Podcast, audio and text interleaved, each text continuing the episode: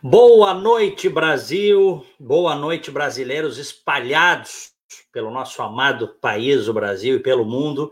Aqui, Diego Casagrande, com vocês, direto dos Estados Unidos, nesta que é a minha primeira live do ano de 2020. Uma nova década que começa. E eu desejo a todos vocês sorte, saúde, sucesso, alegrias, felicidades, enfim, tudo que eu possa desejar para vocês. Eu estou transmitindo através é, de um de um programa chamado StreamYard. É a primeira vez que eu estou usando nesta nova configuração. No ano passado eu usei uma vez e agora eles fizeram alguns ajustes e, portanto, é, vou começar a usar. Vamos ver como é que vai ser aí é, a transmissão neste programa, o StreamYard, que eu contratei aqui uh, nos Estados Unidos. O bacana é que ele permite a transmissão simultânea no YouTube, na minha página pessoal do Facebook, na minha uh, página profissional do Facebook, que tem ali 215 mil seguidores. Uh, ele permite também em grupos do Facebook que eu posso definir. Portanto, é, estamos fazendo essa experiência, tomara que esteja bem, que esteja bacana. Vocês têm que me dizer, tá? Vocês têm que me dizer se de fato está bacana. Opa, fechar aqui. Vocês têm que me dizer se o áudio tá, tá legal, se tá tudo certo aí, tá? Bom, é, aqui, aqui em Winter Garden, que é onde eu moro, na Grande Orlando, hoje caiu, de ontem para hoje caiu muito a temperatura. Nós estamos na Flórida, mas de qualquer maneira estamos no inverno aqui no hemisfério norte nesse momento, temperatura de 10 graus. E o pessoal me dizendo que no Brasil a coisa tá maluca o calor. Tá? Coisa tá maluca o calor. Professor Luiz Marcelo Berger, está lá em Porto Alegre, doutor em administração, querido amigo, um profundo conhecedor da política nacional e internacional. Professor Berger, boa noite. Boa noite, Diego. Boa noite aos internautas. É sempre um prazer enorme desfrutar aqui dessa companhia absolutamente sensacional, imperdível, dessas lives surpresas que Diego Casa Grande da Rocha prepara para todos nós. É um prazer estar aqui com o amigo e com todos os internautas. Muito bem. O pessoal está me dizendo aí que o áudio tá bem, o, o, o, vídeo tá bacana também. O pessoal tá assistindo direto, tá? Em várias plataformas no Facebook. Nós estamos em cinco páginas do Facebook e na página Diego Casagrande do YouTube, com mais uma edição do Opinião e Crítica. Lembrando para vocês que estão aí conosco, que tem o nosso site, opiniãoecritica.com.br. Eu digo nosso porque o site é feito há muitas, tem muitas mãos ali, tem artigos de muita gente bacana, muitos colunistas, incluindo o professor Luiz Marcelo Berger, que agora está aqui.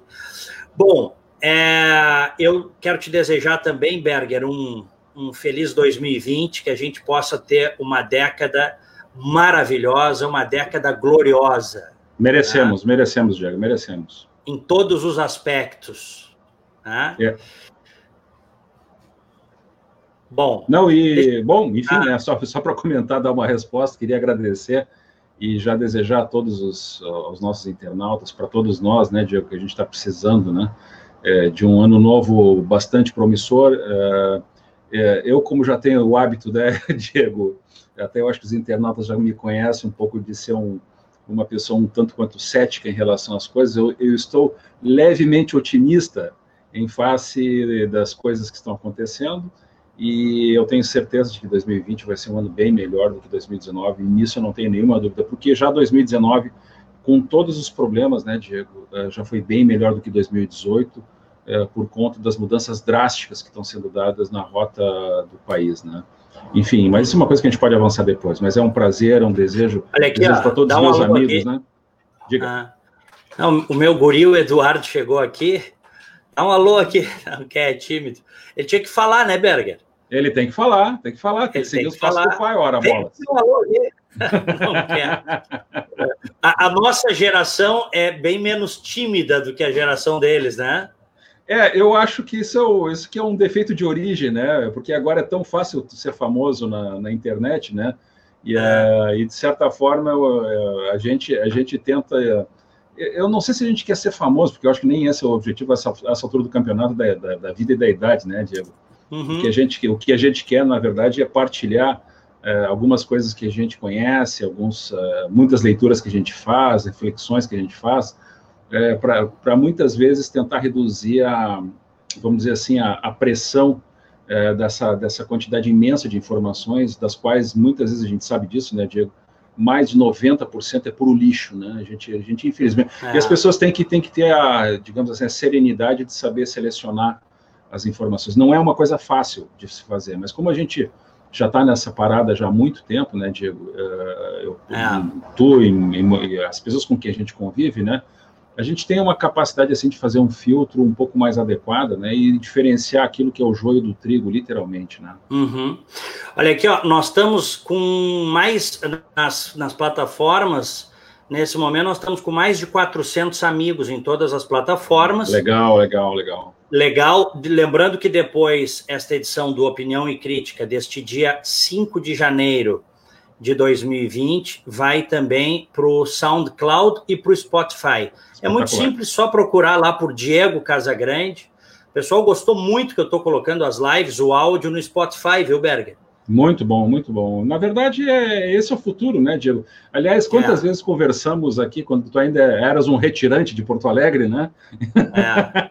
e a gente falava, né, que o futuro uh, do streaming, né, e das transmissões, ele ia mudar drasticamente no, nos próximos anos, né? E está aí acontecendo, né? Quer dizer, hoje, para o bem ou para o mal, está tudo na internet. Goste ou não, não se goste disso, né? É, Essa é a realidade. É. é. Bom, a gente começou o ano com é, esta, esta notícia aí, esta informação de que os Estados Unidos é, neutralizaram um terrorista, não importa se ele tinha alta patente, se ele era um general do exército iraquiano, ele é um sujeito, era um sujeito terrorista, é, um sujeito, tanto que alguns dizem aqui nos Estados Unidos que ele fez tantas maldades ao longo dos seus 40 anos, professor Berger, que ele, esse cara não entra no inferno, viu?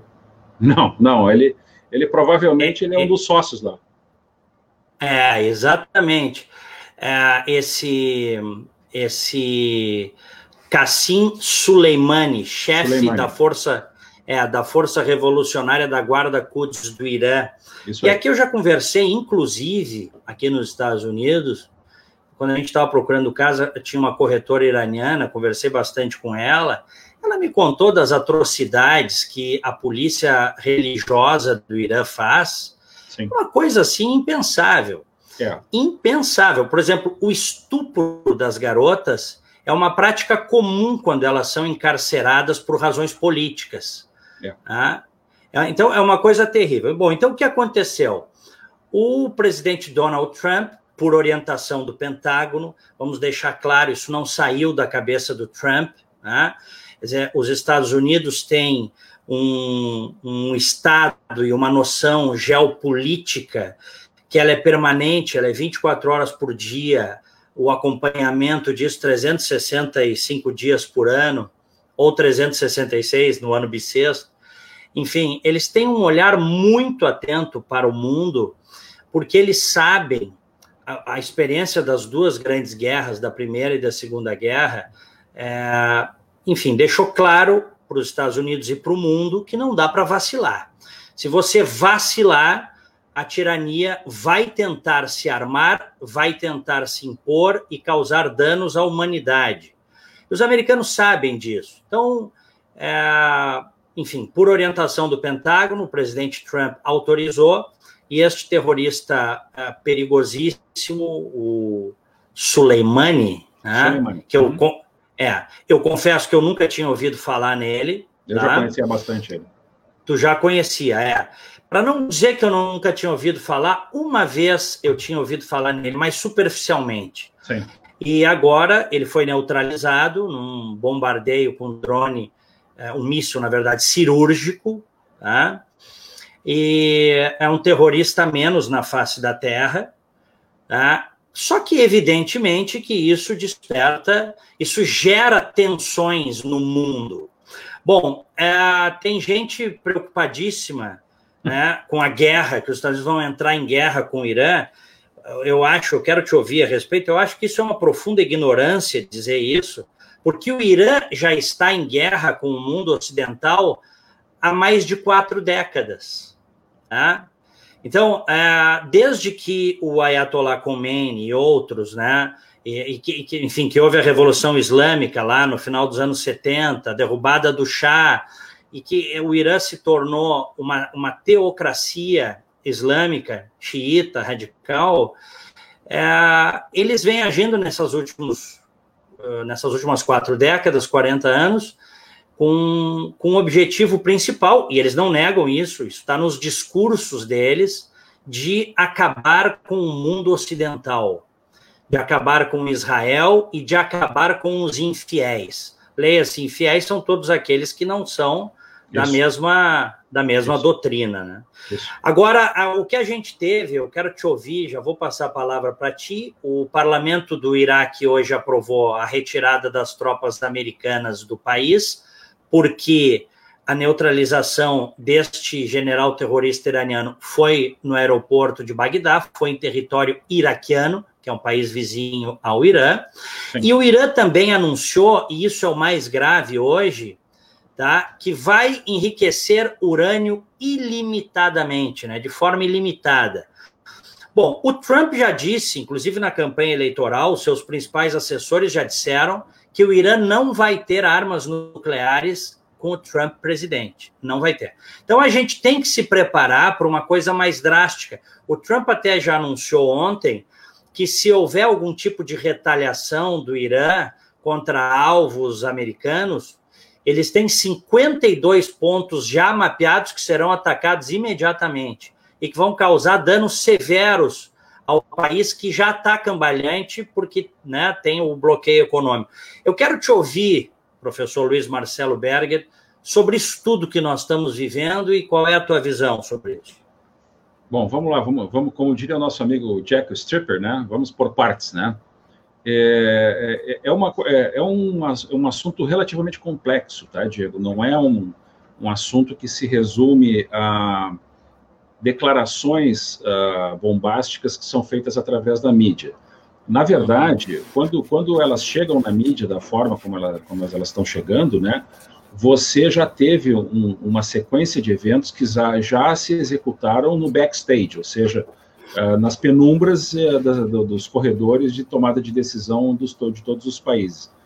Uh, o fato é que, para a gente tentar entender o que está acontecendo lá, é, a gente tem que retroceder ao tempo da Revolução Iraniana. Tá? A Revolução Iraniana, em 79, onde o Ayatollah Khomeini, né, foi aquele que tomou uh, o poder, uh, ele, ele decorre de uh, erros estratégicos cometidos sistematicamente pelo próprio governo americano naquela época. A primeira coisa que eles não perceberam, né, é, era, era, eles não percebiam a tensão que havia dentro da sociedade iraniana pelas atrocidades que eram cometidas, sim, pelo Shah Reza Pahlavi, né, que era o ditador, né, o Shah do Irã. Né. Ele tinha uma das mais brutais, selvagens e assassinas uh, uh, polícias secretas do mundo, né, a SAVAK, né, a SAVAK era um, era, era um misto de Gestapo com, com o que de mais atroz que você pode conceber em termos assim de perseguição de pessoas, né? e que realmente fazia verdadeiras barbaridades com as pessoas, né, com, com, com, a população. E a gente não pode uh, esquecer, Diego, que o Irã uh, não é um país árabe, tá? O Irã é um país persa, tá? Eles têm uma outra herança cultural, é um país extremamente sofisticado, é um país riquíssimo em cultura, é um país que produz inteligência nos mais diversos níveis da, da, do, do conhecimento humano. Eles têm por exemplo, uma escola de matemática espetacular, né? eles formam engenheiros químicos, enfim, é um país extremamente sofisticado. Eles são, eles são uma, uma, digamos assim, eles são uma, um, um ponto fora da curva naquela região, se você considerar a média dos países ali do Oriente Médio, especialmente Arábia Saudita, países ali do Golfo Pérsico, Egito e assim por diante. Mesmo a Turquia, que é um país um pouco mais sofisticado, mas não chega nem aos pés do que é o Irã. Né? O que, que acontece? O, o, o primeiro erro estratégico do, do, dos Estados Unidos naquela época, e curiosamente era governado por um democrata é, de, de, triste memória, né, que era o, o Jimmy Carter, né, que foi um dos mais incompetentes presidentes da história norte-americana, né, em várias e vários, vários sentidos, né. O, o, Jimmy Carter, apesar de ter tido alguns sucessos assim meio breves na, na no, ao, dentro dentro do, do, governo dele, eles eles é, com, até dentro de uma, uma, espécie de uma doutrina democrata, né, de fazer o, aquilo que uh, dentro do, do, do sistema uh, uh, de ciência política se, se, se, eh, se entende como sendo um apaziguamento para você tentar colocar as pedrinhas assim e, e, tentar evitar ao máximo o conflito. Muitas vezes e não dá certo isso, né? Você tem que enfrentar o bandido, como aconteceu infelizmente na primeira e particularmente na segunda guerra. Você não tem como apaziguar bandido, né? Uh, esse foi e, e, e, o, e o Carter não era uma não era exatamente um, um presidente que se notabilizou por ter uma inteligência estratégica de longuíssimo prazo. Ele, ele lembra muito, em certos casos, até a, a própria política do presidente Obama. Né? Era um cara pusilânime, era um cara fraco, né? era um sujeito que era um bonachão, era uma pessoa extremamente uh, uh, fácil de lidar, né? mas era um sujeito que tinha vários, vários erros de, de, de conotação. E, casualmente, até, Diego, infelizmente para mim, né, eu me lembro muito dessa época, porque eu já acompanhava hum. política nessa época até pela televisão. Eu me lembro eu me lembro, inclusive, da posse do Jimmy Carter lá nos anos 70, né? Quer dizer, puxa vida, então esses cabelos brancos aqui já dizem alguma coisa, né? Bom, o primeiro erro estratégico dele, né, foi, uh, foi uh, não perceber o, o, o, nível de atrocidade que o Shah Reza Parlev estava cometendo contra a população e criando um, uma, um tumulto, um tumulto, digamos assim, uma revolta interna de proporções inimagináveis. Tá? Esse foi o primeiro erro. O segundo erro do Carter é que ele não percebeu, e muito menos a inteligência norte-americana, percebeu que existia uh, em ebulição um movimento revolucionário, né, de origem uh, fundamentalista, que estava sendo especialmente uh, é, comandado pelo Khomeini. O Khomeini, na época, ele estava exilado, ele não morava uh, no Irã, tá? ele morava fora. Se eu não me engano, se eu não estou enganado, ele morava em Paris, ele morava na França. Tá? Variar, ele morava fora, ele morava fora. Ele morava fora, ele não estava, se eu não me engano, ele estava na França, né? mas, é. mas, eu não tenho certeza disso, porque, é, enfim, né, pode, pode, até, eu não me lembro exatamente, ou na Tunísia, eu, eu não me lembro, confesso que eu não me lembro exatamente onde ele era, mas ele não estava no Irã, né? E uhum. o terceiro, e o terceiro, o, e o terceiro erro estratégico é no momento em que houve, né, a, a percepção de que haveria uma revolução interna que derrubaria o regime, como de fato veio acontecer, uh, os americanos ficaram assim de parados, não fizeram nada, né? Eles deixaram a coisa acontecer. E o, e o episódio uh, mais assim emblemático dessa situação, tu, tu deves lembrar bastante bem, foi a invasão da embaixada norte-americana em Teherã, que foi um supremo, uma suprema, um ato de covardia do governo norte-americano que ficou para sempre marcado dentro da diplomacia norte-americana e que é. só foi repetido, ironicamente, durante um outro governo democrata, Obama, quando a embaixada da Líbia foi destruída e, mataram o embaixador Stevens lá na Líbia por conta da incompetência da dona Hillary enquanto ela era a secretária uhum. de Estado norte-americana. Então, é, tem, uma... até, tem, até, tem até o filme é, baseado Argo. num livro.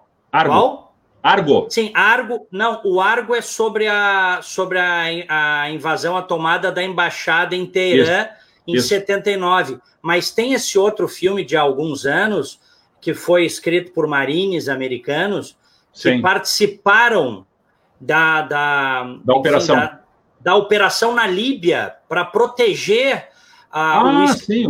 Como é que é o nome do filme? Ah, é o, os 12 de Benghazi, não é isso? Exatamente, Benghazi, é, é isso. Isso aí, isso aí. É. Então, e, ali, aliás, e, ali, o, e, ali, filme... e ali mostra bem que o governo americano, e a Hillary era a secretária de Estado e o Obama isso presidente, mesmo. foram extremamente titubeantes para covardes. proteger, covardes até, né? Para proteger. Os americanos que estavam em serviço no exterior. Exatamente. Então, existe uma certa semelhança né, que, que a, gente, a gente percebe assim na, na, na doutrina que você tem dentro de, das duas correntes políticas mais uh, predominantes nos Estados Unidos. Né? E, uhum. infelizmente, isso aconteceu. Eu acho até que, num certo sentido, a, a invasão que aconteceu em 79 foi um evento muito, muito mais grave do que aquele em que pese a morte do embaixador, né? em termos assim da violência que foi e, e, e, os, e, o, e os reféns que ficaram em, em é. cativeiro é. durante muito, muito tempo lá na embaixada norte-americana uh, por conta dos, dos uh, da invasão uh, por parte dos iranianos, né? Bom, aí você avança, né? só para resumir, você teve erros estratégicos gravíssimos, né? E o que, que aconteceu? O, o Soleimani, só para a gente trazer em perspectiva isso, o Soleimani é um sujeito que já está dentro do espectro político geoestratégico do, do iraniano, ah, do governo iraniano, há pelo menos 20, 25 anos. Tá? Ele é um cara bastante conhecido, ele é, é, é, ele é, por conta, e essa é outra coisa que precisa ser dita para os nossos internautas saberem, uh, que a primeira regra uh, que você tem dentro de estratégia jamais você subestimar o inimigo. Tá? Claro. Jamais você uh, entender que uma pessoa, ou a partir de uma determinada pré-concepção, você achar que o seu, o seu oponente ele é burro, ele é incompetente, ou seja lá o que for. Não, ele era brilhante. Esse homem, a parte de ser um carniceiro, um açougueiro, um sociopata completo, ele era um brilhante estrategista. O, uhum. o, o, o Soleimani ele foi, ele foi o cara que uh, efetivamente ele colocou em prática uma estratégia extremamente bem sucedida do clero iraniano para assumir uma posição geoestratégica de predominância no Oriente Médio. Por quê? Porque eles perceberam, e esse era um objetivo do, do, do, do clero uh, xiita uh, iraniano, que eles queriam assumir uma posição, eles queriam assumir um, um, protagonismo naquela região, até por conta das, das, das, das divisões e do enfrentamento que eles têm com o outro grande, uh, outro grande segmento do mundo muçulmano, que é o mundo sunita, que fica ali do lado uhum. deles, né? Sim. Uh, que, contra quem eles têm uma, uma espécie de, um, de, uma briga, né? Uma, um enfrentamento histórico até maior do que com outras, outros elementos. Ou seja, o clero, o clero xiita, né? É, ele, é um, ele é um clero bastante, é, é, é bastante é, corrosivo no ponto, do ponto de vista da aplicação da Sharia, né? Porque tudo, tudo isso, tá, Diego e, e pesados internautas aí, uh, que estão, não, estão participando, né? Uh, que, já são, que, já são, que já são, professor Berger, ó, mais de 750 ah, que legal. em cinco plataformas, tá? Ah, legal. Esse número vai multiplicar, mas um abraço a todos que estão nos assistindo. Obrigado Tem gente espalhada é, obrigado pela audiência. Tem gente espalhada pelo Brasil, tem gente na Europa nos assistindo, nos Estados Unidos, Austrália, Japão, que eu vi aqui. Nós estamos ah. em cinco plataformas, é, com mais essa edição do Opinião e Crítica. Obrigado a todos pela audiência. Diga, professor. Não, então, Diego, uh, você tem um caldeirão aí, né, uh, de variáveis que interagem uh, simultaneamente em diversos cenários, né? Então, tudo isso que está acontecendo agora lá, ele, ele ele tem essa herança histórica que está por trás. E, uh, o, o, particularmente nessa questão aí do, do, do da chamada neutralização do, do Soleimani, né, uh, nós temos o seguinte: o que que o que estava acontecendo efetivamente, tá? Uh, primeiro, o Soleimani ele é um, ele era, ele era, né, na verdade, um, um estrategista exímio, né? Um, ele era, ele era realmente um cara importantíssimo, professor. Fundamental, fundamental, pra, fundamental. Para os interesses terroristas do Irã. Sim, sim. É, ele era fundamental por, é, é, em vários sentidos. O que aconteceu? E aí, aí, aí é, é, é uma, é uma, digamos assim, é uma avaliação que eu tenho tido a partir de vários outlets que a gente tem consultado simultaneamente, né, Diego? Porque sabes melhor do que eu, né? Que não existe uma fonte só de informação, você tem que consultar várias fontes de informação para você chegar mais ou menos aquilo que está acontecendo. E o Soleimani foi o, foi o, foi o grande estrategista, uh, uh, especialmente a partir de uns 20 anos para trás, 15, 20 anos para trás, que montou essa rede de guerra que se chama guerra assimétrica dentro do Oriente Médio, para uhum. uh, fixar a República Islâmica do Irã como um protagonista hegemônico dentro daquele teatro e fazer eventualmente um enfrentamento geoestratégico internacional, né? E outra coisa que precisa ser dita também, Diego, que é uma, uma coisa que muitas vezes você vê eh, analistas aí fazendo verdadeiras atrocidades eh, na língua, né, dizendo verdadeiras barbaridades, né? O, o, Irã é um país, como eu conforme eh, eu, repeti agora há pouco, tá? O Irã é um país extremamente sofisticado, é um país riquíssimo, né? É um país que tem mais de 70, acho que em torno de 80 milhões de habitantes. É um, é um país assim que tem é, muito complexo. Então, querer reduzir a, a uma a, a meras discussões sobre ideologias de terror é uma coisa muito pequena, né, que desmerece uhum. né, a capacidade lá e, e, e a herança cultural dos iranianos, que infelizmente esse é outro problema deles. Eles saíram de uma ditadura, uma ditadura atroz, que era a ditadura do, do Shah Reza Pahlavi, né? E partiram para uma outra ditadura do Khomeini, que foi um, ainda muito pior. Se você pega fotos, você pega imagens dos anos 70 de Teherã, era um país completamente diferente né, do que é hoje. Né? Claro. Né? O, o, Irã é um, é um, país que era secular, totalmente secular.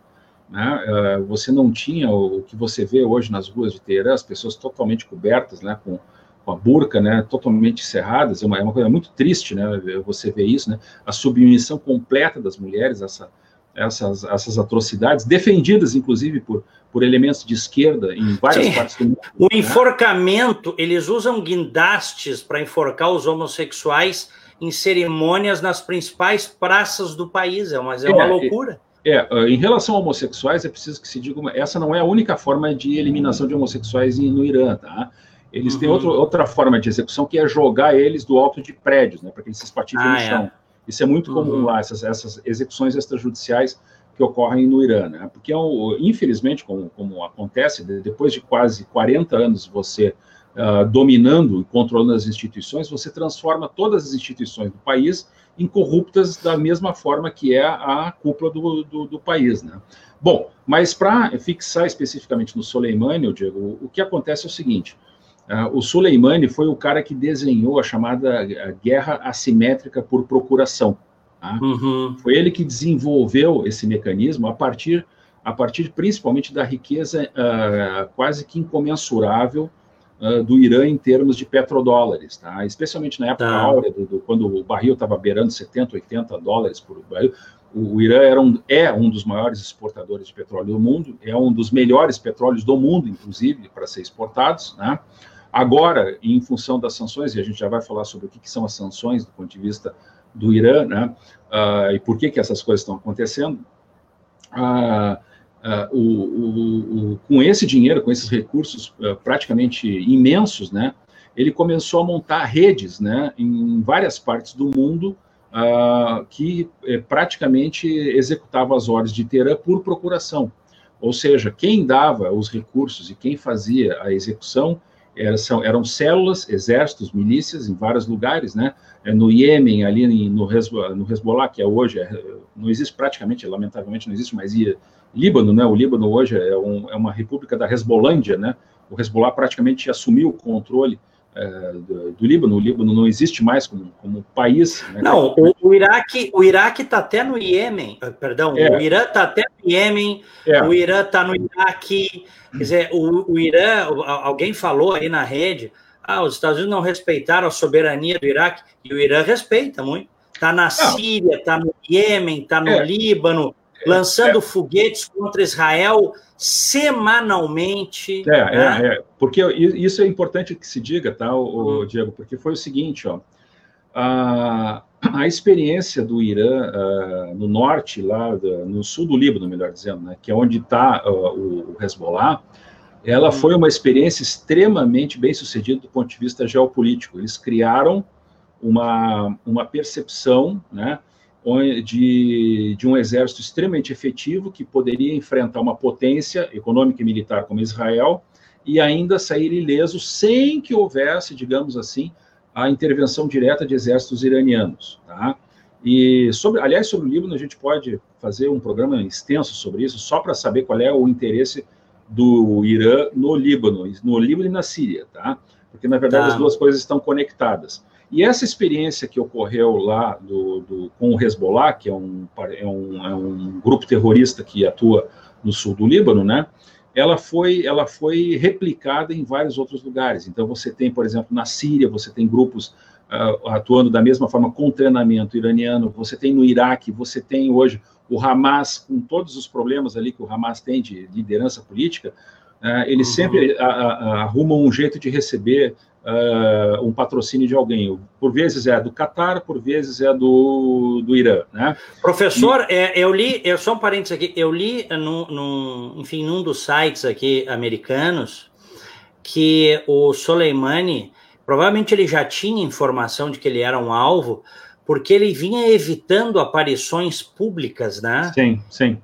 Ele, ele vinha evitando aparições, eu não sei se eles. Provavelmente eles têm contra-informação, eu não sei a que nível, mas é, ele vinha evitando isso e quando fazia, fazia junto a multidões, porque aí fica difícil você atacar, não vai atacar uma multidão, né? É, o que, é, o que ah. acontece, aí vem a segunda parte da história do Soleimani especificamente, tá? O, tá. O, internautas, tá? Porque assim, ó, o Soleimani, ele sempre foi um cara de bastidores, tá? Nos últimos 15 anos, ele era um estrategista militar, um estrategista político também, é, uhum. brilhante, né? Mas ele trabalhava nos bastidores, ele não era o front stage, ele não era um político é, que colocava a cara para bater. Tá? E de uns poucos anos para cá, o que, que aconteceu? Ele foi mordido pela mosquinha azul. Tá? Ele, uhum. ele, inclusive, aí é uma coisa que a gente ainda não sabe uh, no detalhe, né? Uh, que o Khamenei, que é o, que é o, o, líder supremo, né, o Ayatollah Khamenei, ele já é uma pessoa de relativa idade, né, e ele estava preparando um sucessor para a República Islâmica, né, e, e, ele queria colocar ou como presidente ou como uma pessoa uh, que, que seguisse a regra dele, né, eh, e uma dessas pessoas que começou a, a ser mordida por isso, até mesmo preparada, era o Soleimani. Então, o Soleimani começou a ensaiar uh, uma espécie de um projeto político. E ele começou a aparecer mais dentro da, das, da, da, da, da, vitrine, né, digamos assim, né, da política uhum. iraniana. Né? Por que isso? Porque você não, não faz nada no Irã se você não tiver a benção do Khamenei. Né? E, uhum. e, se o Ayatollah Khamenei não, não der a sua benção, ele, você não adianta. Inclusive, um, um que foi defenestrado por conta disso foi o Mahmoud Ahmadinejad. O Ahmadinejad era um uhum. protegido dele, era um protegê né, do, do, do Khamenei, e por claro. conta de algumas decisões, assim, algumas palavras que foram mal colocadas, algumas coisas que ele fez, ele foi simplesmente ignorado. Ele era ultra radical, esse Ahmadinejad, o Ahmadinejad, né? E aí uhum. surgiu como... Só, só um parênteses aí, tem uma informação importante, viu? Teve um, um atentado à bomba no Quênia. Sim, sim. Tá? É, Já vamos falar disso. É, é, teve um atentado à bomba no Quênia, dois empreiteiros americano, americanos e um membro uh, americano para um atentado da Al-Qaeda no Quênia. Mas e aí, professor? É.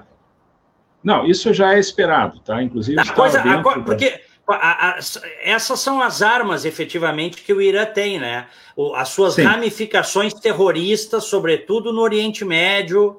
E, é.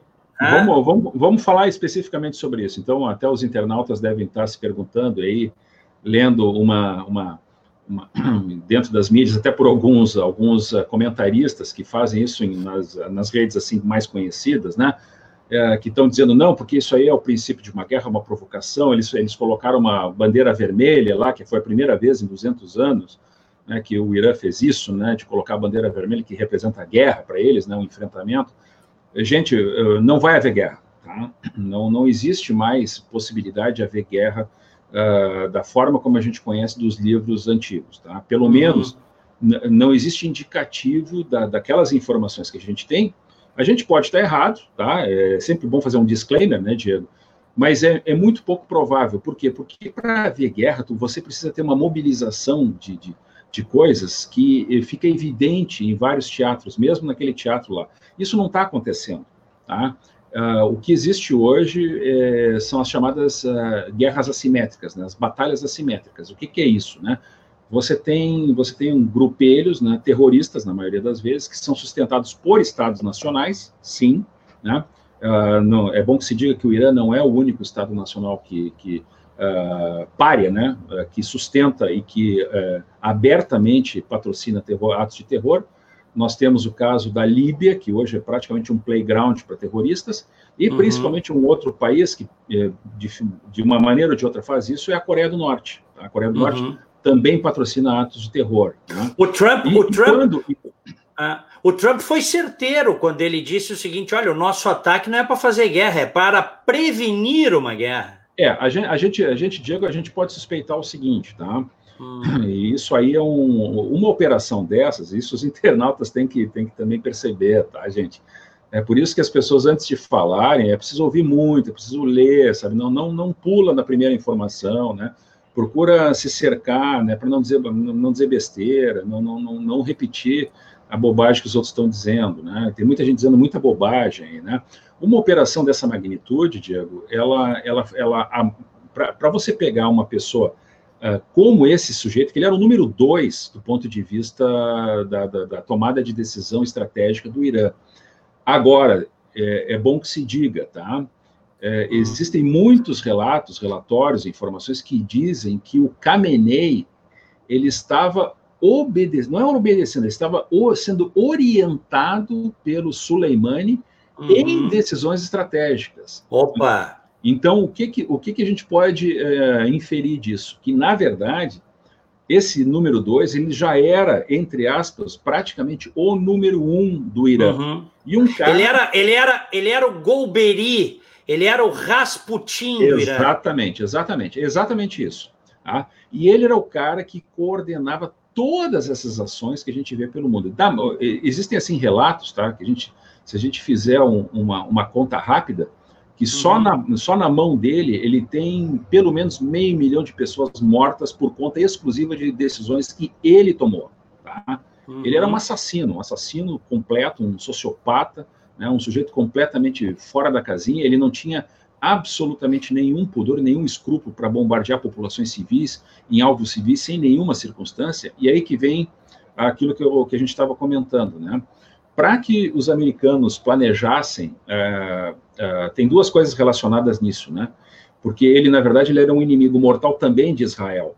Né? Ou seja, e, e foi ele praticamente que construiu o Hezbollah do jeito que ele existe hoje ali no, no, no sul do Líbano. Né? Então, a pergunta que se fica fazendo é por que, que os israelenses não tiraram ele da circulação há mais uhum. tempo? Por várias razões, tá? entre elas uma razão geopolítica. Os israelenses não têm estofo ainda, né, militar e político para fazer um enfrentamento aberto contra um país da magnitude do Irã. Atenção, olha aqui, ó, professor, passamos de 1.100 a pessoas nos acompanhando nas cinco plataformas, hein? Ah, que legal. Tem, tem mais de 1.100 amigos conosco nas quatro plataformas do Facebook e no canal do YouTube, edição do programa Opinião e Crítica aqui na rede neste dia 5 de janeiro de 2020 e depois as pessoas poderão acompanhar, né? Na SoundCloud ou no Spotify, só buscar lá, só buscar lá Diego Casagrande. Que bacana, né? Muita gente elogiando aí as suas as suas explicações. Obrigado, é, gente. Muita gente, muita gente agradecendo pela aula gratuita, né?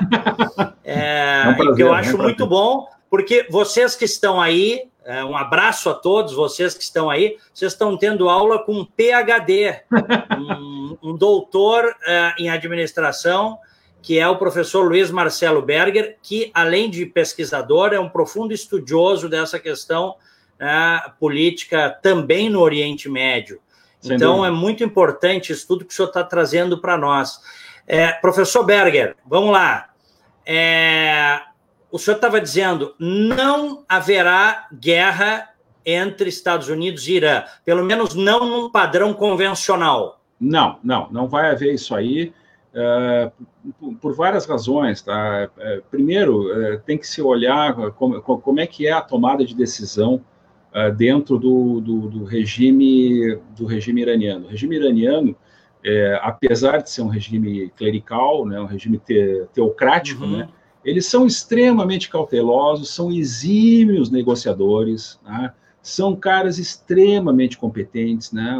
Você é, que, é, que é uma das coisas que muitas vezes você subestima na, na arte da negociação, é achar que o fato de você não ser norte-americano, europeu, né, caucasiano, você é incompetente nas, nas habilidades. Isso é, um, isso é uma falácia. Né? Os iranianos são muito bons, né?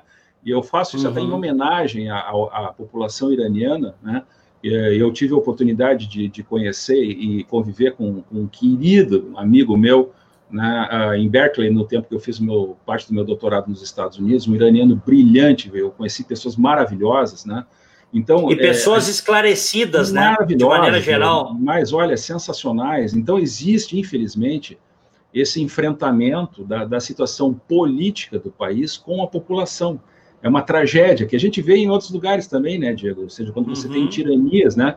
Uh, tiranias que se estabelecem por conta da força da, da, da, das balas, né? Se você tem armas, que, casualmente é uma das coisas mais preciosas da República no, uh, dos Estados Unidos, né, da, da uhum. civilização norte-americana, a segunda emenda, né, que a segunda emenda ela foi criada nos Estados Unidos justamente armamento, uh, o arma que, que justamente para dizer o seguinte, não é para não é para proteger as pessoas umas contra as outras, mas para proteger a pessoa do governo. Né? É. Claro. a primeira, a, a, a primeira, a, a, primeira coisa que um tirano faz quando ele quer dominar um país é tirar a capacidade de defesa das pessoas. E isso todos os tiranos, assassinos, especialmente os psicopatas de esquerda, fizeram em todas as vezes na história. Mao Tse Tung é. fez isso, Stalin fez isso, e para não deixar, para a gente não perder de vista, o nosso ex-amigo, né, de triste memória, Hugo Chaves, aqui na Venezuela. É. Foi a mesma coisa que ele fez, tá? Bom, mas voltando ao nosso assunto, tá?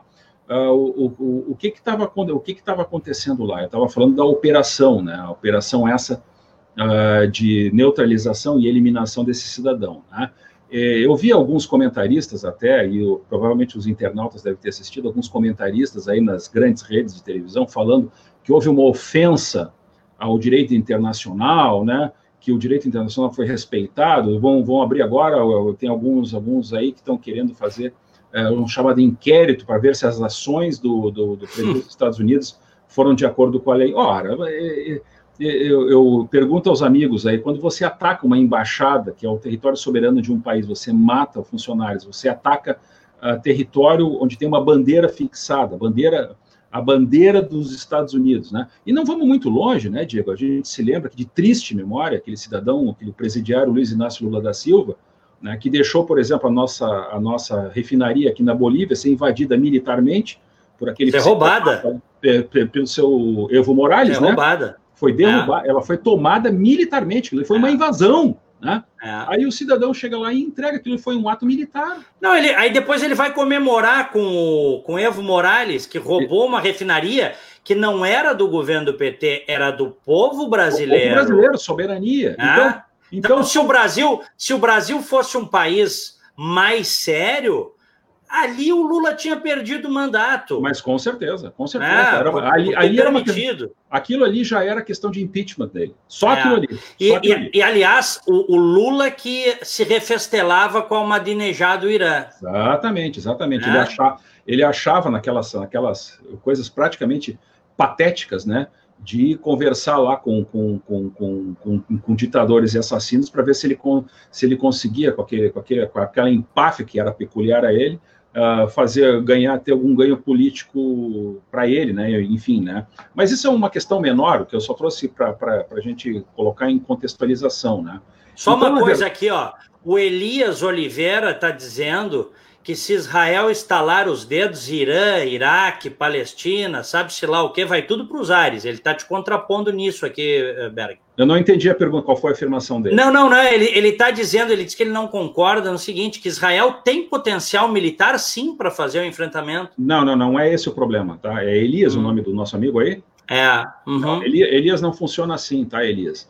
Ah, é, é preciso ter em mente tá, que cada. Para se entender do que, que a gente está falando, você tem que entender o que, que o Clausewitz escreveu há 150 anos atrás. Tá? Ele escreveu uma obra-prima tá, da geoestratégia militar que se chama Da Guerra. Tá? Uhum. E, foi, e, ele foi o primeiro cidadão, um, um brilhante do escritor, é um, é, ele é conhecido como o filósofo da guerra, tá, Elias?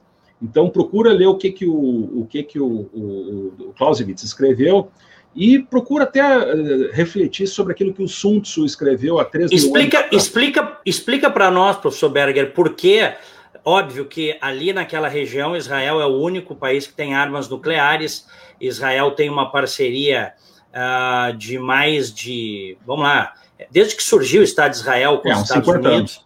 É, e, mas o ponto é por que, é, claro que poderio militar Israel tem, mas por que Israel é prudente?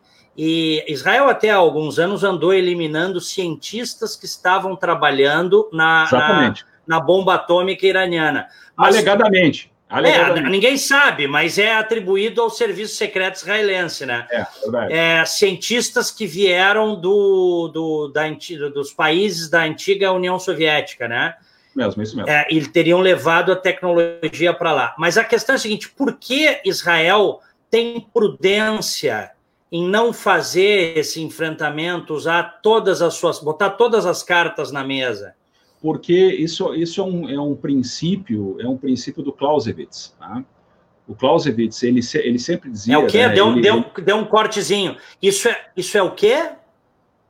É um, é um princípio, filo, se é que a gente pode chamar isso de filosofia, é um princípio da filosofia uhum. da guerra, tá? A guerra, que é uma frase do uh, Clausewitz, tá?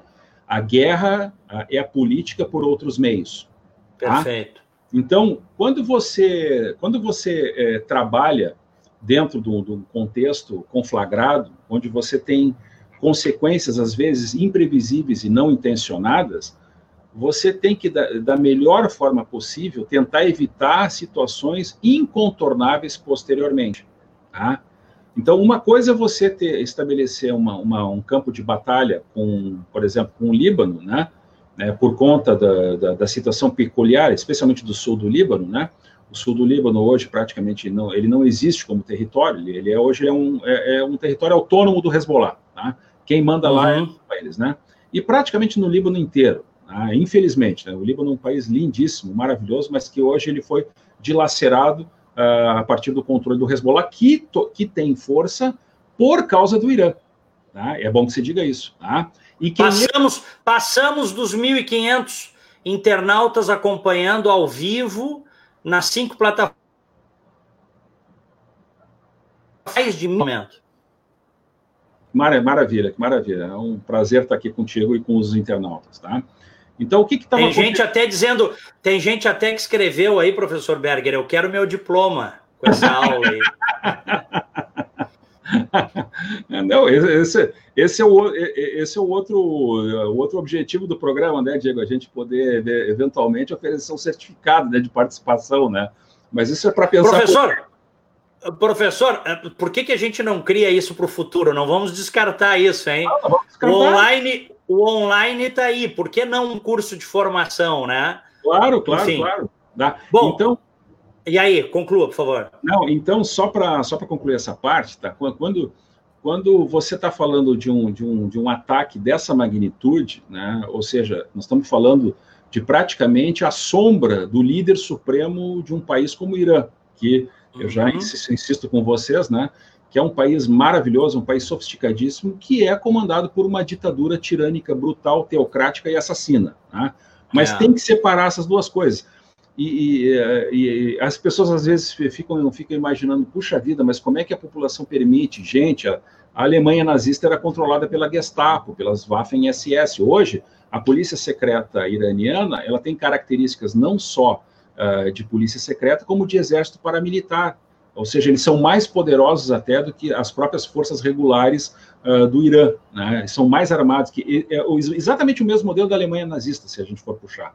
Tá? Exatamente o mesmo modelo. Você tem é, milícias paramilitares extremamente sofisticadas, extremamente armadas, por conta de um Estado riquíssimo, porque o Irã é um país rico, e que uhum. está sendo duramente penalizado por conta dessas sanções que os Estados Unidos impuseram a, a ferro e fogo agora para efetivamente botar eles, eles de jogo. Mas por que, que isso está acontecendo? Porque, na verdade, o, o, os iranianos, a partir do Soleimani, eles começaram a interferir em todos os países ali do, uh, periféricos, ali, todos. Não existe um país sequer hoje que não está sofrendo algum tipo de ataque ou algum tipo de interferência a partir das intervenções do Soleimani, porque quem começou com isso, como estratégia uh, de país, foi o Soleimani. O Soleimani que está treinando as milícias, por exemplo, no Iêmen, ele que, por exemplo, estava comandando e estava todas as milícias muçulmanas de maneira geral que querem receber algum, algum recurso tanto militar como, como em dinheiro estão sendo abastecidas hoje por Teherã.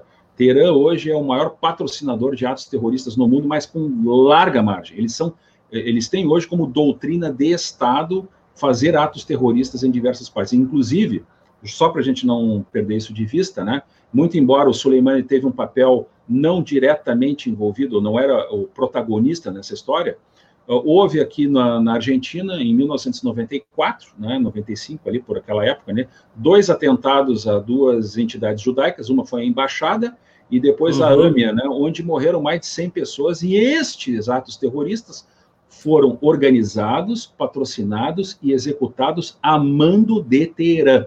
Tá? Isso aí já está absolutamente é, comprovado. É, é, um Estado terrorista, portanto. É um Estado terrorista. O, o, o, governo, o governo de Teherã é um governo terrorista. Tá? Hoje não, tem, não, não existe nenhuma dúvida sobre isso. Agora, para que acontecesse é, essa operação, para a gente voltar ao Soleimani, tá? Uhum. É importante que as pessoas percebam isso. Uh, para você fazer uma operação dessa magnitude, né, ou seja, para você pegar e, e, e e tentar eliminar um cidadão com esse porte, que era o caso, que era um homem importantíssimo dentro da hierarquia iraniana, você não faz uma operação de um dia para o outro. Essa operação ela já está em curso há mais de ano, um ano, um ano e meio, dois anos, né? Tentando pegar, é, não precisa, a gente não precisa ir muito longe. Aquela operação para você ir atrás, por exemplo, do Bin Laden, né? As pessoas que acompanharam, que leram alguma coisa a respeito, né, operação que, que, que acabou pegando ele na casa dele no Paquistão, ela foi, ela foi começar sendo concebida com anos de antecedência, até conseguirem a informação correta para chegar lá e eliminar o Bin Laden, né? E o Soleimani, ele está numa categoria superior ao Bin Laden, para vocês terem uma ideia. O Soleimani é muito maior do que o Bin Laden, muito maior ele é muito mais, era muito mais inteligente, muito mais estrategista, tinha muito mais recursos à sua disposição, né? E essa operação, ela já estava, eh, ela já estava sendo arquitetada. Eu, eu calculo, porque a gente não tem como comprovar, né, Diego? Uh, enfim, né, são, as informações que a gente tem são, são cruzamentos que a gente recebe, né? Eu imagino que essa operação para pegar o Suleimani já estava correndo entre, entre a um ano a dois anos, tá? Para eles chegarem uh, nesse nessa situação que hoje eh, eles chegaram. Tá? Bom, eh, dito isso, né, como é que como é que como é que essas coisas se repercutem em última análise, né? Nós temos uh, nós temos hoje uma situação onde pro, provavelmente vai ter uh, uma vai ter uma alguma repercussão, algum alguma algum tipo de retaliação por parte dos dos, eh, eh dos iranianos, né? mas uh, os iranianos uh, efetivamente não vão provocar uma guerra aberta contra os Estados Unidos. Isso não vai acontecer. Tá? Eles vão fazer escaramuças, eles vão preparar ataques uh, dentro da, em vários em vários locais, né, do mundo, né, provavelmente. É possível até que Israel seja atacado, né, mas de certa forma, né, não se pode prever, é, porque isso não está dentro desse nosso horizonte, que aconteça uma guerra aberta contra qualquer país, muito menos os Estados Unidos. Eles não têm esse estofo para fazer isso. Uh, e uma coisa que as pessoas precisam uh, perceber é que uh, não é não é não é fácil mesmo para os iranianos, né, se prepararem para fazer uma retaliação contra os americanos de uma forma tranquila. Tá? É, por que isso? Porque os iranianos não têm capacidade militar, né? eles não têm é, é, formas e recursos para entrar numa guerra, uma confrontação aberta com qualquer país que seja. Tá? eles não têm nem recursos dentro do próprio exército, muito menos nas forças armadas do, do país. Então, é muito pouco provável, tá? é muito pouco provável de que uh, a situação uh, ela se recrudesça num, num, nível e numa condição uh, que, eh, que faça a gente acreditar que vai haver um confronto, um confronto aberto entre duas nações. Isso não vai acontecer. Tá? Então, as pessoas precisam se acalmar um pouquinho, tá? é, é, provavelmente pode até uh, haver uma. Porque agora, nesse exato momento, né, é, nesse exato momento que nós estamos conversando, está é, entrando um monte de gente ali no circuito para tentar apaziguar a situação. Tá? Tem os russos estão querendo. Uh, e as pessoas têm que, têm que perceber uma outra coisa. Né? A, a, a guerra, qualquer guerra, uma guerra aberta, ela tem que ter um objetivo específico. Qual seria o objetivo específico de uma guerra aberta? agora entre iranianos e, e americanos, ou uma vingança contra a nação norte-americana, isso não é suficiente para você racionalmente é, começar uma guerra. Tá? Então, o que, o que vai haver, isso é certo que vai haver, vai haver retaliações, né? É, atentados terroristas, sim, né? é possível que exista um nesse momento estejam sendo preparados atentados terroristas uh, em países uh, da Europa ou, ou, em diversos lugares onde os americanos têm interesses, né? Uh, e pode acontecer também um ataque a Israel, isso também pode acontecer por parte do, Hezbollah, tá? Uhum. Mas é, é, é, é, importante que eh, as pessoas percebam é, existe uma complexidade geoestratégica ali que não permite que a gente faça ilações assim uh, descontroladas, tá? Ou seja, ilações que, que, que levem a pessoas a acreditarem que nós estamos assim no limiar de um, de um, de um confronto de proporções globais. Isso não é verdade e isso não vai acontecer, tá? Então, podem relaxar.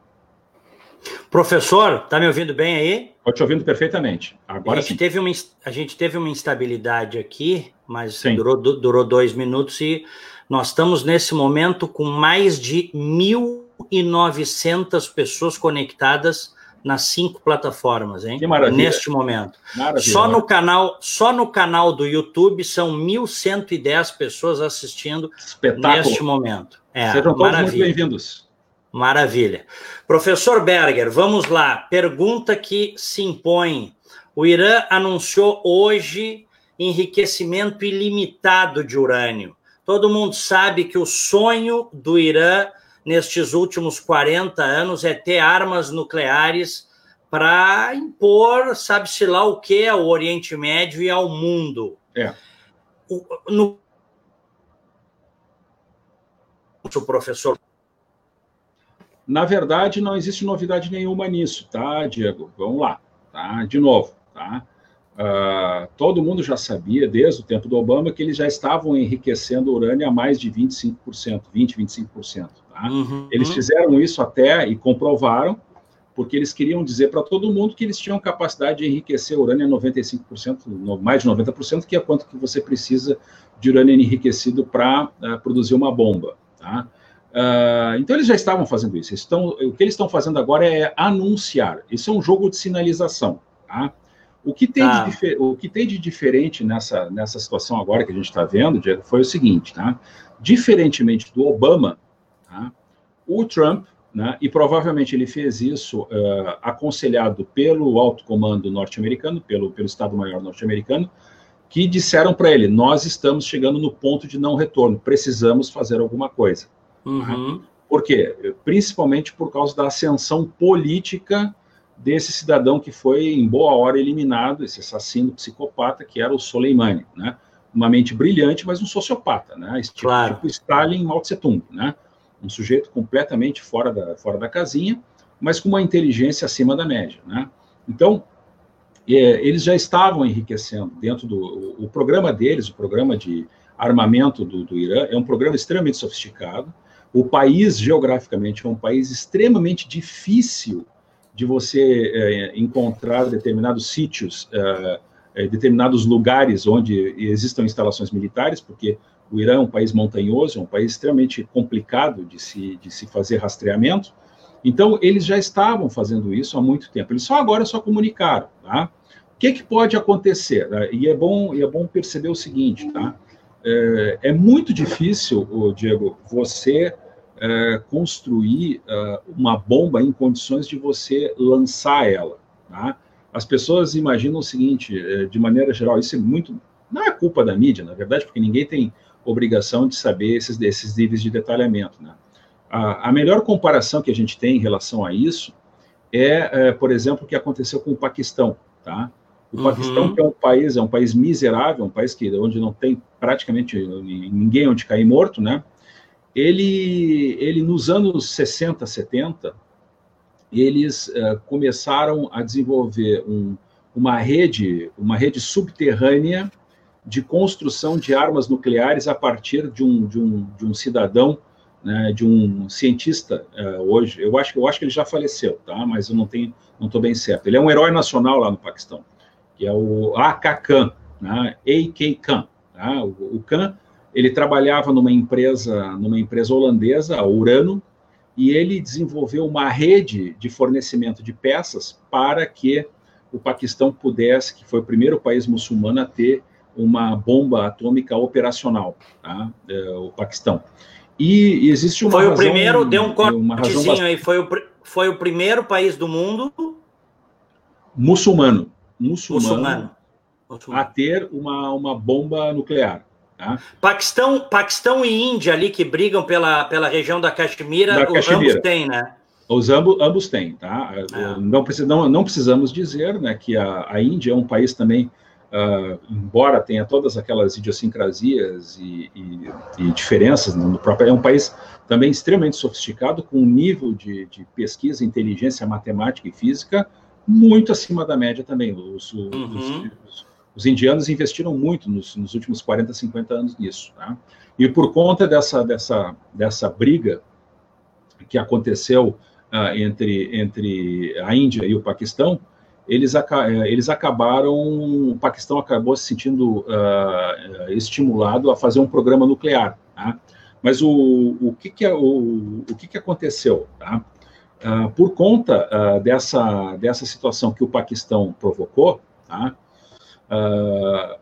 O pessoal, tanto da inteligência norte-americana e também não, não podemos esquecer também russos, chineses e europeus, eles aprenderam com esse evento que aconteceu com o Paquistão.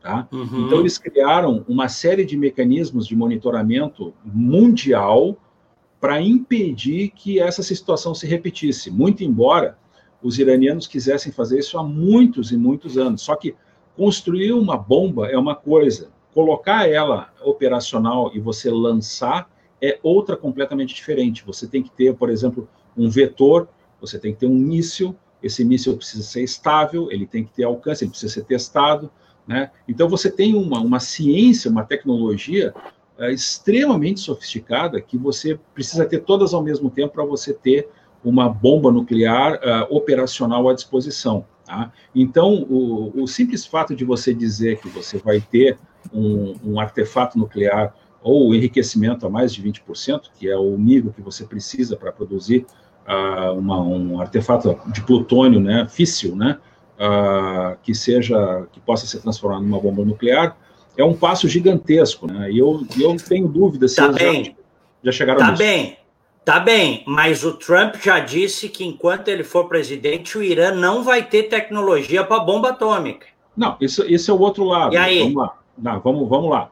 O que pode, isso também é uma possibilidade, né? A gente pode, a gente pode até especular, porque isso é um jogo, né? É um jogo. Os iranianos uhum. querem ter, ou seja, já declararam, a gente não sabe, talvez eles até eles já tenham esse vetor, né? Uh, talvez eles não tenham ainda toda a tecnologia desenvolvida, né?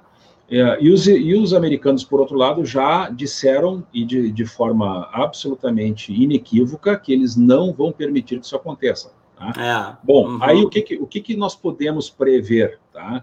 Nós podemos prever que se existe esse conhecimento de que eles já têm um vetor operacional para lançamento de uma bomba nuclear, eles já estão em estudos para neutralizar esse vetor. Exemplo, tá? É, você tem usinas uh, dentro lá das montanhas iranianas, né? Uh, porque o, o, Irã é um país geograficamente muito montanhoso, ele tem zonas assim bastante uh, inexpugnáveis, né? Você pode ter lá alguns locais onde você está desenvolvendo artefatos nucleares. Ok. Se isso já está dentro, já é conhecimento da inteligência norte-americana, né? e eu digo inteligência norte-americana, porque os europeus estão completamente fora dessa parada. Tá? É, uhum. Os europeus, é, eles, eles têm um, um, péssimo hábito de, ter, de reterem a, a, voltado aqueles, a, aquela prática que o Chamberlain tinha no tempo do, do, do da Alemanha nazista, né? Claro. Fazer o chamado apaziguamento, o. Deu uhum. no que deu. Né? Os americanos já aprenderam com isso e não vão permitir que isso aconteça, porque a pior coisa que poderia acontecer hoje no Oriente Médio, né?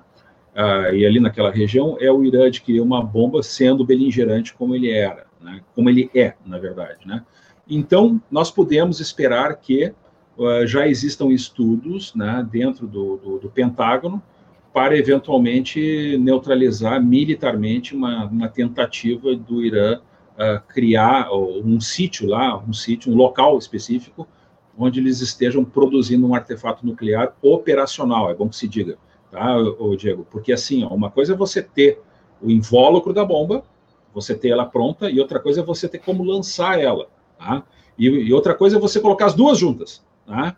Uhum. Que é uma coisa sofisticadíssima, não é qualquer, não é qualquer um que consegue fazer isso, tá? É uma coisa realmente muito complicada, tá? Tecnologicamente, você tem várias, vários conhecimentos agregados, tá? É possível que eles já tenham isso? Talvez, talvez. Agora, ah, nós não temos como saber, porque é, se alguém sabe o que está acontecendo, muito provavelmente é o serviço de inteligência uh, israelense, o Mossad, né, que talvez tenha essa informação, e, tal, e até a respeito disso tem um outro detalhe que eu gostaria de mencionar, né? Uh, e a inteligência da CIA, né, em conexão com outros países ali do, do, do, uh, do Oriente Médio, do Golfo Pérsico, que estejam coletando informações. A gente não pode esquecer que não são esses os únicos atores naquela região, tá? Você tem, claro. exemplo, ali do lado, você tem o Azerbaijão. O Azerbaijão hoje é um país que é alinhado com o Ocidente. Você uhum. tem a Arábia Saudita. A Arábia Saudita é um país que, além de ter uh, todo os negócios, isso independentemente do regime que opera lá, tá? Vamos deixar isso bem claro, tá? Porque que é uma ditadura também, né? É uma ditadura. Ninguém aqui está passando a mão em ditador assassino. Né? A uhum. ditadura sunita ali da Arábia Saudita é tão assassina ou pior do que as outras chiitas. Quer dizer, uhum. não faz diferença. Não é disso que nós estamos falando. Tá? Nós não estamos fazendo passando julgamento moral dos atores, tá? Nós só estamos dizendo o que está acontecendo, tá? Então, uh, não é interesse... Passamos, professor, passamos dos 2.200 espectadores nas cinco plataformas, hein? Deixa ah, eu dar a informação. Que beleza. Que informação beleza. aqui, são 1.750 neste momento no YouTube e os demais uh, nas plataformas do Facebook. Maravilha. É mais uma edição do Opinião e Crítica ancorado por mim, Diego Casagrande, hoje com a participação do PhD, professor Luiz Marcelo Berger. Professor, olha aqui, ó. O, o presidente Donald Trump, há mais ou menos umas seis horas, ele largou um tweet, tá? Sim. Dizendo que uh, a cobertura da mídia, na verdade, é o aviso para o Irã, tá? tá? Que não precisa mandar aviso pelo Departamento de Estado cobertura da mídia é um aviso. E mais cedo até, ele disse o seguinte, a, a, a, na, na madrugada, na verdade, de hoje, ele disse o seguinte: os Estados Unidos já gastaram 2 trilhões de dólares em equipamentos militares. Somos a maior e, de longe, a melhor potência do mundo. Se o Irã atacar bases americanas ou americanos, nós mandaremos algumas dessas novas armas, desses novos equipamentos na direção do Irã, sem hesitação, disse o Trump. É, o Diego, é, de novo, tá? É, vamos lá. Uma, uma das coisas interessantes uh, dessa, uh, desse, desse, desse chamado grandstanding, né? Ou seja, o, o Trump ele é, um, ele, é um, ele é uma figura muito peculiar uh, na política internacional. Tá? Uhum. Isso, isso é, uma, é uma coisa boa e é uma coisa ruim. Tá? Ela é uma coisa ruim porque você não tem um paralelo ah, para você comparar o Trump. Né? Você não tem uma figura uh, dentro da própria política norte-americana, ou talvez até mundial, que seja equivalente àquilo que o Trump está fazendo. Esse é o primeiro ponto. Mas é bom, num certo sentido, porque o Trump tem uma, uma maneira muito peculiar de negociar Tá? E, e, ele tá. Ele estica, estica a corda, né? É, ele, ele, na verdade, é do temperamento dele, tá? E eu também, de novo, pessoal, tá? Para as pessoas que estão nos ouvindo aqui, nós não estamos passando julgamento se certo ou se é errado, tá? A gente tá. apenas está descrevendo o caso. As pessoas, é, todas têm capacidade para analisar e tirar suas próprias conclusões. Ele é uma pessoa imprevisível do ponto de vista geoestratégico, tá, Diego? Isso é uma coisa importantíssima de se de se analisar. Ah, os adversários e inimigos, aí quem que a gente coloca como inimigo? A gente coloca como o Irã é inimigo, tá? É um inimigo existencial, tá? Eles não conseguem fazer uma leitura correta de quem é o Trump, tá? Esse é um ponto importante. Quando você está lidando numa, numa mesa de negociação, tá? Uh, como é o caso, um jogo, né?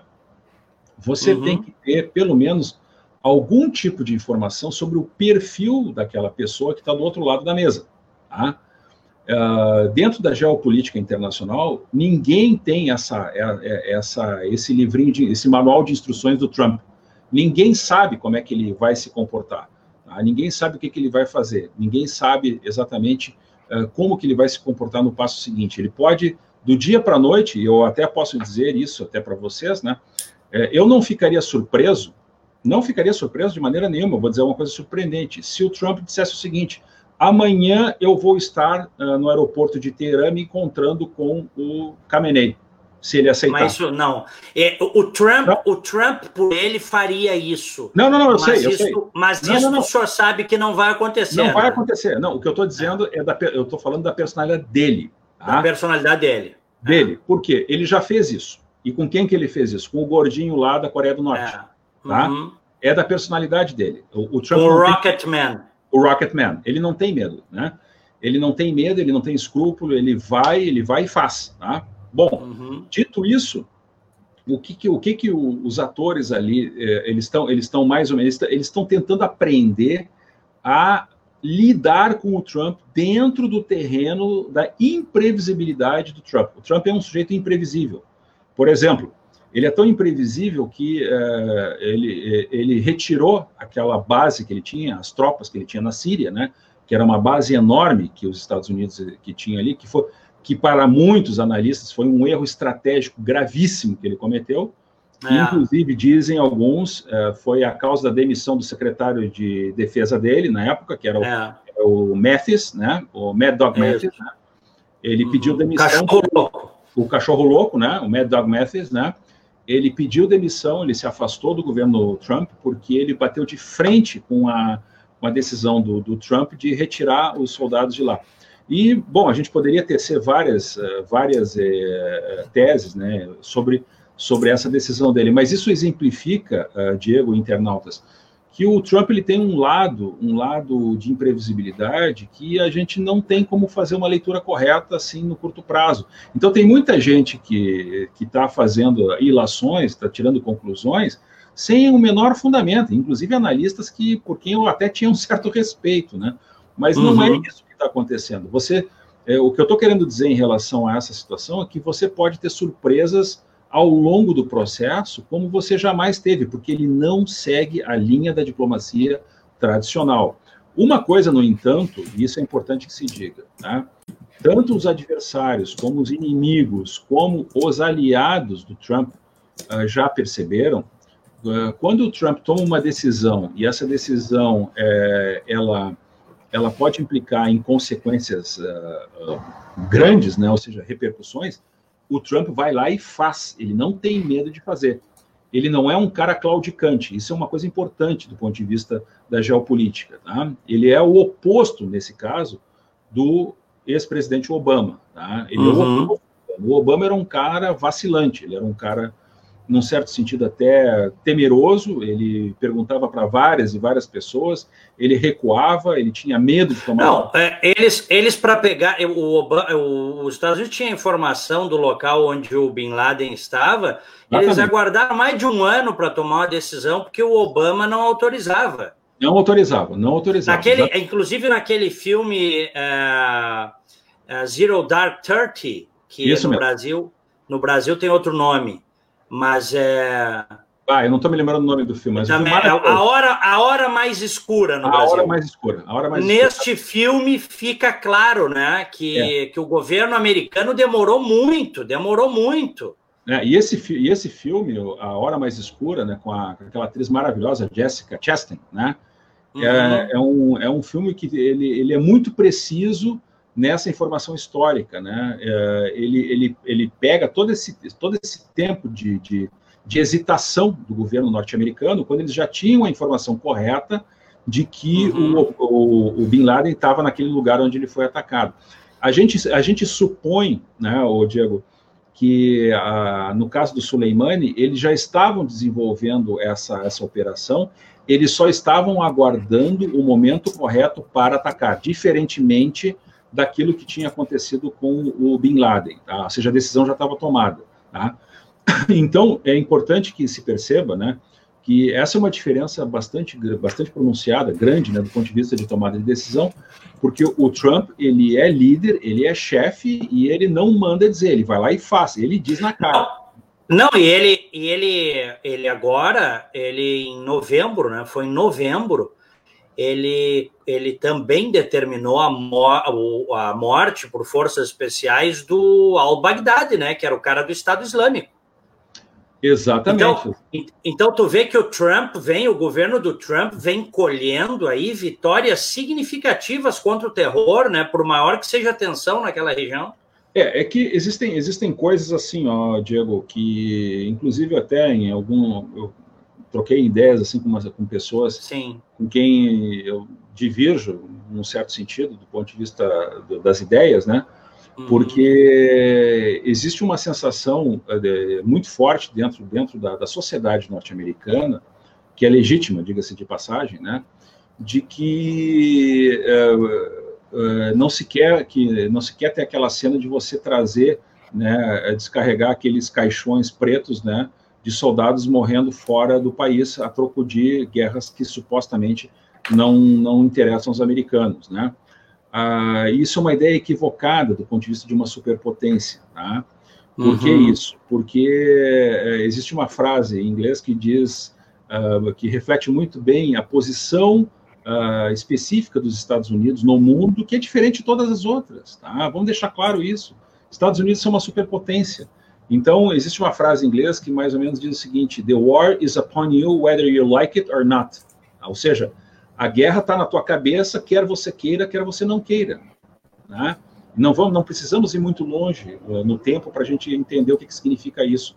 Os Estados Unidos, na Segunda Guerra, não queriam entrar na guerra. Tu te lembra disso, né, Diego? E nem na primeira. Nem na primeira. Eles, eles, eles não estavam, eles não queriam hipótese nenhuma é. entrar numa guerra. E foi, olha, foi a duríssimas penas e só aconteceu por uma única razão, que foi Pearl Harbor. Ou seja, é. Pearl Harbor foi um ataque, né, que botou, assim, todo mundo foi pego de surpresa, né, e que botou os americanos inteiro contra o, os inimigos do eixo. Aí a guerra mudou de rumo. Mudou. É Aí verdade. a guerra mudou de rumo. Tá? Aliás, aliás, eu fui ver agora, faz um mês e pouco eu fui ver com a Luciane Midway. É, acho Exatamente. que passou aí no Brasil. O, coisa impressionante, porque a Folha de São Paulo diz que o filme tinha muita testosterona. Eu fico imaginando como é que eles queriam um filme em que pilotos de 19, 20, 21 anos arriscaram, aliás, a maior parte deles morreram na batalha no Pacífico. Olha, morreram. Digo... Como é que eles queriam um, num teatro de guerra desse para defender a liberdade não tivesse testosterona? A Folha Diego... de São Paulo escreveu isso. Eu vou, eu, é. vou, eu, vou, eu vou dizer uma coisa para os nossos internautas aqui, assim, me perdoem a franqueza, né? Eu, eu, eu tenho um asco e uma repugnância de ler artigos como esse que a Folha de São Paulo escreve. É. Né?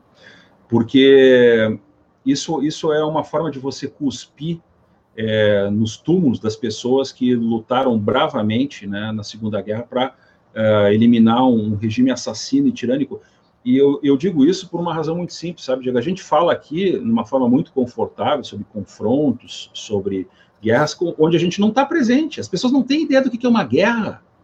As é, pessoas, as pessoas não. não. sabem o que é uma guerra. As uhum. pessoas acham que guerra é aquilo que você vê no, num filmezinho. Não é, gente. Não é. É uma coisa horrorosa. É uma, e às é. vezes tomar decisões é, horríveis para você prevenir uma guerra pior ainda, coisa que não fizeram na Segunda Guerra. Uhum. Tivessem eliminado o, o, Churchill, por exemplo, que é um, um, profundo conhecedor da história, até um nosso, um querido amigo nosso, né, que é o Ricardo Sonderman, escreveu um livro maravilhoso sobre o Churchill. Maravilhoso. Maravilhoso sobre o Churchill. O Churchill já estava vendo o que ia acontecer na Europa com 10 anos de antecedência. É, claro. 10 anos de antecedência, ou seja, uhum. no, no, início dos anos 30, ele já estava vendo que ia acontecer em 39, 40, né? Que é, que, é, que é, mal comparando, a mesma coisa que nós estamos vendo com o Irã.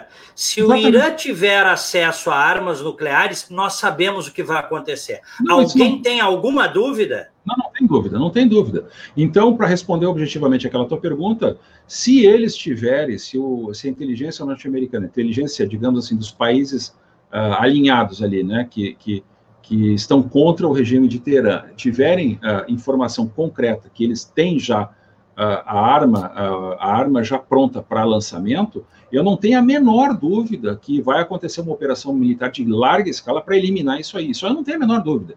E não precisa ir muito longe, tá, Diego, para a gente, de novo, né, é que as pessoas têm que estudar a história, né, tem que ver o, tem que ver o que aconteceu no passado, né.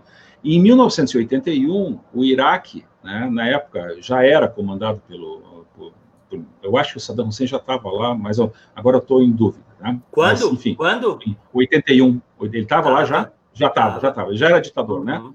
É. O, Saddam, o, Saddam, Hussein ele estava construindo uma usina de beneficiamento uh, de plutônio, né, uma usina nuclear, com, com a clara intenção, declaradamente, de construir artefatos nucleares uh, para produção e ataque né, em, outros, em, outros, uh, em outros países, particularmente Israel. Uh, né, nessa época, inclusive, eu estava lá e eu me lembro vivamente, né, quando veio a operação, a operação israelense, né, que literalmente tirou do mapa a usina inteira. Né? Eles a bombardearam, fizeram uma operação de longuíssima distância, né, e bombardearam a usina e disseram: vocês não vão construir um artefato nuclear. Tá? Uhum. Uh, então, uh, eu, tenho, eu, tenho, eu não tenho dúvida né, de que isso vai. Uh, se a inteligência militar, é, principalmente israelense, né, que é muito boa nesse aspecto, e a americana tiver essa informação, eles vão tomar atitude. E tem um outro, um outro evento, Diego, que as pessoas pouco conhecem, tá? que aconteceu também nos anos 90, quer dizer, foi depois, inclusive, uh, tinha um cara, um conhecido, um, era um engenheiro canadense chamado Gerald Bow. Não sei se tu conheces ele, Diego. Não. O Gerald Bow, ele era, ele era um engenheiro, eh, era um engenheiro de artilharia brilhante canadense, brilhante, um gênio, tá? Uhum. E esse e esse engenheiro ele resolveu, né? Inclusive tem um filme que foi feito com sobre a história dele, né?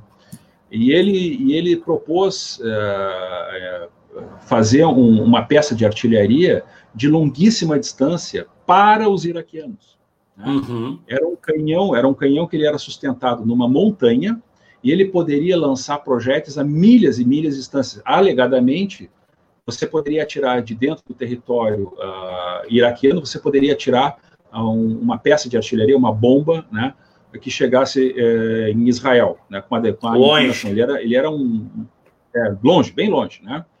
Uh, e o que, que aconteceu com esse engenheiro? Esse engenheiro foi eliminado, evidentemente, né? Porque ele já estava, inclusive, já havia um protótipo, por incrível que pareça, né? Já havia um protótipo em produção no Iraque quando esse cara foi tirado de circulação. Então essas coisas elas elas elas estão sempre acontecendo, tá? É, o que a gente o que a gente fica sabendo, na verdade, né? É, é praticamente a ponta do iceberg é, de várias informações que a gente coleta, porque a gente gosta desse assunto, enfim, a gente sabe que isso aí está na boca da, uh, do povo, né? E às vezes fica meio espalhafatoso, né? Mas uhum. a, gente pode, a gente pode prever, né, Diego e internautas, né, que uh, se houver conhecimento, e eu acredito que já haja esse conhecimento, de que eles estejam produzindo um artefato já operacional uh, nuclear, eles vão tomar uma, vão fazer uma operação militar. Vão sim. tomar uma atitude, né? Ah, é. sem dúvida nenhuma, não tenho dúvida disso. Sem dúvida, sem dúvida. Bom, é, olha aqui, eu quero convidar a todos que estão nos assistindo aí, tem o site opinião e crítica.com.br, que é o site que eu sou editor-chefe. Você que está nos assistindo, nós temos neste momento mais de 2.200 pessoas, 2.200 espectadores nas cinco plataformas. Uma belíssima audiência na noite deste domingo, já madrugada de segunda aí no Brasil. E conversando com o PhD, professor Luiz Marcelo Berger, sobre isto que está acontecendo, esta tensão entre Estados Unidos e Irã. E eu quero convidar as senhoras e os senhores para favoritarem aí no seu smartphone, no seu computador, o opiniãoecritica.com.br. Coloquem nos favoritos, tem um sininho lá para você ser notificado. Eu vou procurar, viu, professor Berger? na medida do possível, fazer lives quase que diárias com comentários aqui. Sempre vai ser um prazer lhe receber aqui para a gente falar não só de Irã, Estados Unidos, essa crise, mas falar de tudo, falar de política nacional, internacional. Vamos falar de futebol, uma coisa mais calma também, e né, futebol. É, futebol é a única coisa que não tem conversa. É não Grêmio tem... na cabeça. ah, um abraço, aliás, aos flamenguistas. Tem gente do Rio de Janeiro, flamenguistas aí tá? É, campeões da América, campeões maravilhoso, brasileiros. Maravilhoso. E eu, eu costumo dizer o seguinte: eu sou muito gremista, mas o futebol é a coisa mais importante dentre as menos importantes. Das menos importantes, é frase. Não é dá para não, é não dá para brigar por futebol, jamais. Não, não dá, não dá, não dá, não dá. E, e até em homenagem aos nossos, aos nossos internautas de outras paragens, né, especialmente lá do Rio de Janeiro, eu lamentei muito que o, que o Flamengo não foi campeão, para ser, ser bem honesto, sabe? Mas, uhum. infeliz, mas, infelizmente, eles pegaram um time mais qualificado que, que ganhou, infelizmente, né? Mas foi eu, um jogão eu... de bola, né? Foi, foi um jogão de bola, jogo. maravilhoso, maravilhoso. E, e vê que, o, e vê que o, o Liverpool só conseguiu vencer na prorrogação, né? Exatamente, exatamente. É, para ver a qualidade é. do Liverpool, né? Mas eu é. senti lá, lamentei muito, lamentei muito. Muito bem, conversei em mais uma edição do programa Opinião e Crítica é, em várias plataformas, programa multiplataforma, YouTube, Facebook, também o áudio no SoundCloud e no Spotify. Eu, Diego Casagrande, você me acha nas redes. Conversei com o professor Luiz Marcelo Berger, sempre uma grande presença. Professor, de novo, um feliz ano novo e uma semana aí maravilhosa, uma semana abençoada é, para ti e para os nossos queridos espectadores. Obrigado, Diego. É, obrigado, Diego. Obrigado a todos os internautas que tiveram essa paciência. Meia noite e meia aqui em Porto Alegre, né? E no Brasil inteiro. É sempre um prazer, é uma diversão, é sempre um aprendizado, né? É, enfim, a gente tenta partilhar aquilo que a gente tem é, estudado, lido, para tentar evitar cada vez mais, né, Diego, que atrocidades sejam cometidas a, a, a troco de nada, né? Então, é um prazer, um feliz ano novo para todos os nossos internautas, os amigos que estão participando, para ti, para a família, viu, Diego? Que é sempre um prazer enorme te rever, né? E que a gente Todo possa repetir isso em outras, em outras oportunidades, se Deus quiser. Tá? E um abraço a todos, muito obrigado pela paciência e pelo carinho de todos. Eu coloquei aí na tela, tá? Estou é, colocando na tela agora, aí, ó www.opiniãoecritica.com.br. O professor Berger escreve uh, artigos para nós, nós quinzenalmente, então tem os artigos lá, ele, ele consta como colunista do Opinião e Crítica. Quinzenalmente tem artigos do professor Berger e de outras figuras interessantíssimas. Olha aqui, ó, Alex Pipkin, Carla Rojas Braga, Felipe Camozato, Ian Zimmer, Walter Neigelstein, José Antônio Rosa, Leonardo Jardim de Souza. Aliás, amanhã, nessa segunda, na verdade, aqui, aqui nos Estados Unidos ainda é domingo, nós estamos a duas horas a menos aqui na Flórida. Uh, amanhã tem artigo, viu? Nessa segunda tem artigo do Leonardo Jardim de Souza, que é promotor, Luciane Potter, o professor Berger, Matheus Bandeira e Percival Pugina. E temos mais colunistas que vão chegar aí nos próximos meses no Opinião e Crítica. Opinião e Crítica veio para ficar, todos convidados a assistirem, tá? E, e espero que tenhamos aí agradado. Tenho certeza que sim, chegamos a ter pico aí de, nas cinco plataformas, ao vivo, em tempo real, duas, mais de 2.200 pessoas. Excelente. Primeira live do ano de 2020. Valeu, professor Berger. Grande abraço. Grande abraço, obrigado a todos. Abração. Valeu, excelente, excelente. professor Luiz Marcelo Berger conosco. Olha, gente, obrigado, só tenho a agradecer. Muita gente bacana. Eu disse para minha esposa, para Luciane, eu vou entrar ali fazer um, um, um, papo rápido com o professor Berger. E a Luciane me disse: Isso aí vai no mínimo uma hora e meia. E dito e feito. Uma hora e meia. uma hora e meia de papo. Uma hora e meia de papo. Né? Mas o pessoal gostou. E para aqueles vários perguntando quando é que eu volto para os microfones da Rádio Bandeirantes, estou de férias, tá? Estou de férias. Devo retornar no dia 13 de janeiro, aí já com uma nova, com a nova programação da Rádio Bandeirantes de Porto Alegre. É, enfim, muitas mudanças estão acontecendo para melhor. E dia 13 estou voltando das férias. Abraço, Berger. Abraço, obrigado. Valeu. Senhoras e senhores, obrigado a todos aí pelo carinho, obrigado pelo prestígio, obrigado pela audiência.